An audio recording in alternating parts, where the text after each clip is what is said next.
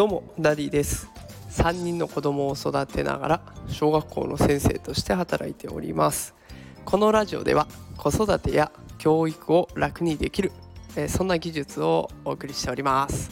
さあ今日のテーマはですね子育て学校に来ることをゴールにしてはいけないというテーマでお送りしていきたいと思います。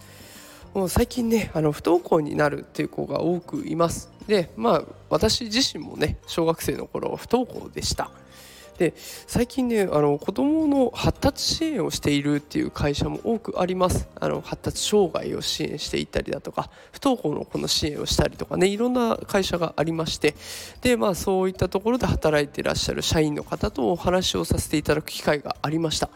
そこでね個人的には結構衝撃的なお話を聞きましたのでそこをきっかけにちょっと今日考えたことを紹介したいなと思います、えー、そこで聞かされた言葉がですね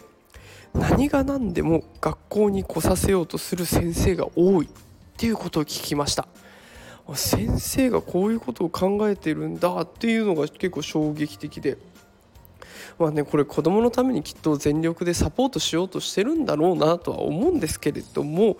まあ、そうは言っても学校しか選択肢ってないのかなっていうところなんですよ。であの今日この放送の概要欄にね私のノートのリンクを貼ってあるんですけれどもあのノートの中でねこういう題名の記事もあったんです私は学校教育で自分を見失ったね、やっぱりこの学校っていうのは良し悪しがあってすごく特殊な場所なんですよ。あの公立小学校の場合を考えてみるとたまたま同じ年に生まれてたまたま同じ地域に生まれた子どもたちがもう強制的に同じ小学校に入学することになるんですね。でこの同じ小学校で入った子たちはその場で一緒に勉強したりとか学校とか集団生活のルールをそこで身につけていくわけなんですけれども学校で学んだことをきっかけにして成長する子もいればそこで自分を見失う子もいるんだなというのを、まあ、この記事を読んでね改めて気づかされたところなんですねもし中を詳しく知りたいなという方いらっしゃいましたらこのノートの概要欄あ放送の概要欄にノートのリンクを貼っておきますのでそちらからちょっと読んでみてほしいなと思います。でこうやって考えると誰もが成長する場所として学校があるんだったらいいんですけどそうとは限らない。でだとしたら学校を唯一の選択肢にしちゃいけないんですよ。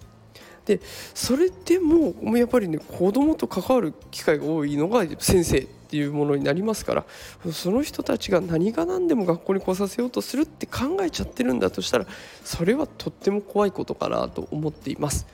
であの私先日もこの学校以外の選択肢としてねフリースクールっていうのがあるよとかあの不登校の特例校っていうのがあるよとか、えー、いろんなね今団体とか、えー、あとは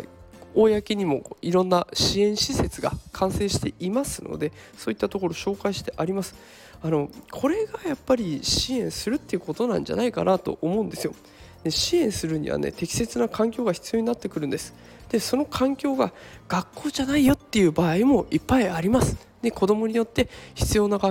環境適切な環境は違います。で学校に行けないから終わりなんていうふうに考える必要もないし逆に学校に行けてるから終わりって考えるのも危ないのかなと思います。最終的にはこれを聞いてるあなただったりあなたのお子さんが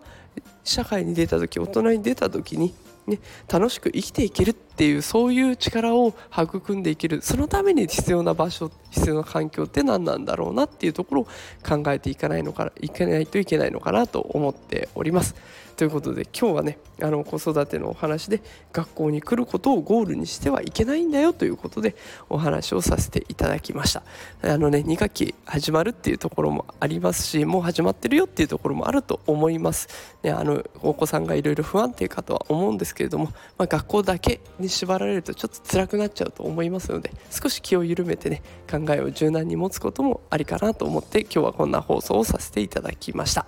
えー、今日もねあのお忙しい中最後まで聞いてくださってありがとうございます。また明日もお会いできたらと思います。また明日もそれでは放送でお会いしましょう。それではさようなら。